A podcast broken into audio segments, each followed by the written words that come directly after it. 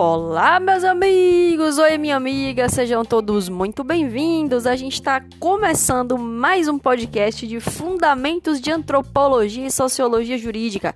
Eu sou Stephanie Rício e nesse podcast de hoje a gente vai falar um pouquinho sobre Immanuel Kant e as suas contribuições para a formação aí da ciência jurídica. A gente está estudando, né, minha gente, o justnaturalismo racionalista. E o Immanuel Kant ele é um exemplo do que a gente pode falar de representante radical da escola racionalista. Para falar um pouquinho mais sobre ele, para ouvir um pouquinho mais sobre ele, você vai fazer o habitual. Sente-se confortavelmente, pegue um copinho de água ou então a sua xicrinha de café, e a nossa viagem já está começando.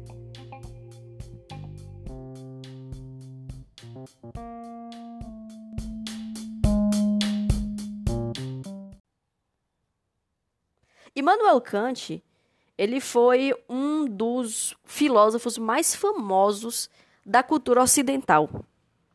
E ele, a gente pode dizer que é um representante radical da escola racionalista, né? Que você já sabe o que é, porque você já assistiu comigo no, nas aulas, na aula do Screencast dessa semana, qual é a diferença entre justnaturalismo racionalista e justnaturalismo das outras escolas, o justnaturalismo teológico, né, o justnaturalismo ah, grego.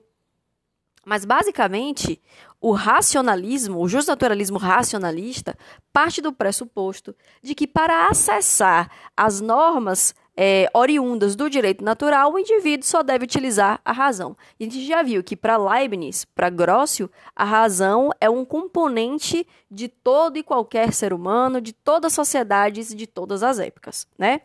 Kant, ele é, radicaliza essas ideias. E as suas ideias elas devem ser consideradas como uma consequência da corrente iluminista no campo da política e do direito. E a gente encerrou o screencast falando que o iluminismo é, é dentro da perspectiva jurídica, gerou várias críticas à sociedade do ancien regime. Então, criticava, por exemplo, Uh, você viu comigo que eles criticavam, por exemplo, a crueldade da justiça penal, e a gente falou que nessa época né, houve o, o, recrudescimento aí de algumas obras muito importantes, tanto para o direito penal quanto da criminologia, César e Beccaria, como Delitos e das Penas, que criticava né, a, pena, a pena corporal, que propunha é, a ideia de uma pena privativa de liberdade, que propõe o princípio da presunção da inocência, que a gente usa até hoje. O iluminismo jurídico é, também criticou a desigualdade da lei, né, que mantinha o sistema político vigente. A gente tinha naquela época, minha gente, lembre-se, né, é, a sociedade que se dividia em reis, nobres, cleros, militares e plebeus. E a depender de que classe você, você, você, você estava, você eram concedidos privilégios legais e status sociais diferenciados. O iluminismo jurídico criticava também a existência da servidão, né? É, Lembre-se que a gente está falando de absolutismo do, do, do antigo regime, a gente está falando de uma sociedade feudal, basicamente, em que as relações é, entre pessoas é, poderiam acontecer sob esquema de suceranos e vassalos.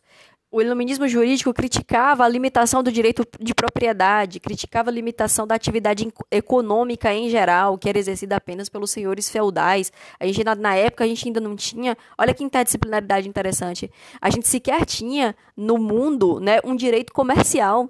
A gente falava ainda em corporações de ofício, né? é, que faziam essa, esses, esses, essas mercadorias e trocavam as mercadorias, ainda em regime de escambo. O justnaturalismo é, é, jurídico também, o racionalismo jurídico também criticava o autoritarismo dos monarcas, a exclusão da participação popular nos assuntos políticos, o absolutismo da igreja. Enfim, o que Kant fez foi, na verdade, esgarçar todas essas ideias. Né? Ele escreveu, entre outras obras, você sabe, a Metafísica dos Costumes em 1700, se eu não me engano, 99 e não, foi 1797. E o que é o iluminismo, que é, foi um ensaio, em 1783. E o direito para Kant se fundamentava na razão humana. Ainda que na prática isso não ocorresse, para ele assim deveria sê-lo. Mas para o que é que isso significa? Isso significa que um racionalista vai reconhecer a existência é, de um direito positivo, e quando eu falo aqui direito positivo, eu estou me referindo àquele conjunto de leis que é sancionada, aprovada, escrita pelo poder político, mas submete esse direito positivo a um juízo de valor de dever ser, né? É, contrastando então o que é do que deveria ser. Como é que esse, esse direito ele está posto? Como é que ele está escrito? Ok, ele está assim, mas como é que ele deveria ser? E esse dever ser são justamente os princípios de organização da sociedade que são estabelecidos pela razão. Para Kant, somente a razão vai permitir a distinção entre o justo e injusto. E somente ela vai permitir dizer se o direito que está em vigor é, portanto, um direito verdadeiro. Se o direito que está em vigor, que está em vigência, não estiver de acordo com as exigências da, justi da justiça, então esse direito deve mudar, para que se ele torne um verdadeiro direito. Nesse sentido, então, é, o, o direito justo é a essência fundamental do direito. Esse autor também é um, um defensor assíduo da liberdade de todos. E, para tanto, ele acredita que o, é o direito que deve ser essa ferramenta né, de, de defesa da liberdade, de garantia da liberdade. Ele deve ser composto, deve ser composto por normas gerais, através das quais a liberdade, é, a vontade, o arbítrio de cada pessoa possa, olha que coisa interessante, se conciliar com a liberdade e a vontade de todas as outras pessoas. E a gente fala de um casamento entre a vontade individual e a coletividade.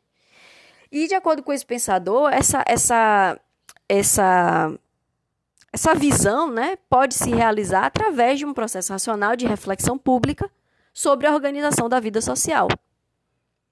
Uma, uma reflexão que pode permitir conciliar os interesses de todos os cidadãos. E para o Kant, essa configuração né, do direito e, portanto, configuração social e política só pode acontecer em uma sociedade iluminada. Uma sociedade que é constituída por pessoas adultas. Olhe, você, você veja que coisa interessante. Olhe como a discussão que foi travada há 300, mais de 300 anos atrás ainda tem validade na nossa realidade de hoje. Para Kant, o que é uma sociedade iluminada, uma sociedade de pessoas adultas? E eu vou pedir para que você, à medida que eu vou falando, trace um paralelo com a realidade que a gente está vendo agora, né? Esquema de fake news, em, em, em, todas as correntes, é, em todos, de todos os lados políticos, não há quem se salve, né? É, o pensamento, o que a gente chama de pensamento de manada. O Kant ele vai entender que as pessoas deixam de usar o próprio raciocínio de forma independente quando vão seguir as orientações dos outros de forma irrefletida. Ah, Pro, então não posso seguir a orientação dos outros? Pode, desde que você raciocine primeiro desde que essa, essa, desde que essa orientação ela seja seguida de um processo de reflexão individual. Kant ele vai dizer que no sentido figurativo, essas pessoas que se deixam levar pelo, pela, pela opinião coletiva, sem fazer um juízo de ponderação e reflexão interior, estão na menoridade da vida. E que o iluminismo, para ele, né, torna é, é um movimento que torna possível essas pessoas passarem da menoridade para um estágio esclarecido de, de, de mente, né? Que significa justamente é, é, ultrapassar essa, essa precariedade mental que vai se perpetuar por conta do próprio indivíduo. As consequências desse discurso, minha gente, elas, vão, elas podem ser resumidas na rejeição de quatro argumentos de justificação de uma opinião ou decisão tá? Quatro argumentos. Ele vai rejeitar quatro argumentos para justificar uma opinião ou decisão. Ele vai dizer: se a sua decisão ou se a sua justificativa sobre um tal fato se baseia nesses quatro argumentos, esses quatro argumentos não são válidos, então reflita novamente sobre aquela questão. Então, primeiro, ele rejeita qualquer tipo de argumento de autoridade. Para Kant, a gente não deve aceitar uma opinião só porque ela foi expressa, exprimida por uma pessoa que foi respeitada, que é respeitada pelo seu conhecimento, sem fazer um exame próprio de sua justificação. Segundo, segundo argumento de justificação. Decisões tomadas por uma maioria. Tá? Decisões tomadas por uma maioria. justificar as suas decisões políticas a partir do comportamento da maioria das pessoas, para Kant não é a, uma atitude de uma pessoa que passou da menoridade mental. Né? Então, o exemplo que eu, que eu te trago, que é até trazido pela, pela Ana Lúcia Sabadell, né, que é uma, uma excelente autora de livros de sociologia jurídica, ela vai dizer, por exemplo, a população de uma determinada localidade é consultada para saber se é contra ou a favor da pena de morte. E a maioria responde favoravelmente. Para o iluminista, né, para Kant, isso não significa a aceitação dessa opinião. Porque qualquer decisão de uma maioria só é válida se for racional. Terceiro argumento de justificação de decisão, rejeição de força, a força, né?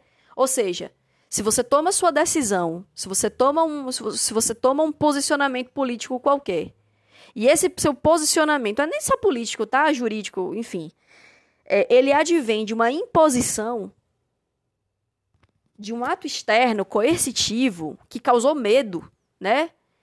Isso não pode ser considerado argumento válido.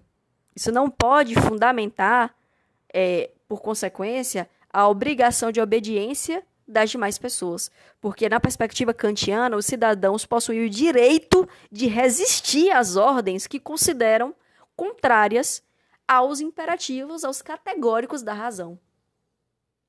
E, por último, Kant também rejeita interesses e desejos pessoais como justificativa de uma decisão ou de uma ação. Ele diz que antes de você agir de uma determinada forma, há que se pensar se a sua ação é, possui de fato uma justificativa, uma justificativa racional, né? Então, nessa toada, a gente não deve fazer ao outro aquilo que não gostaríamos que fizesse conosco.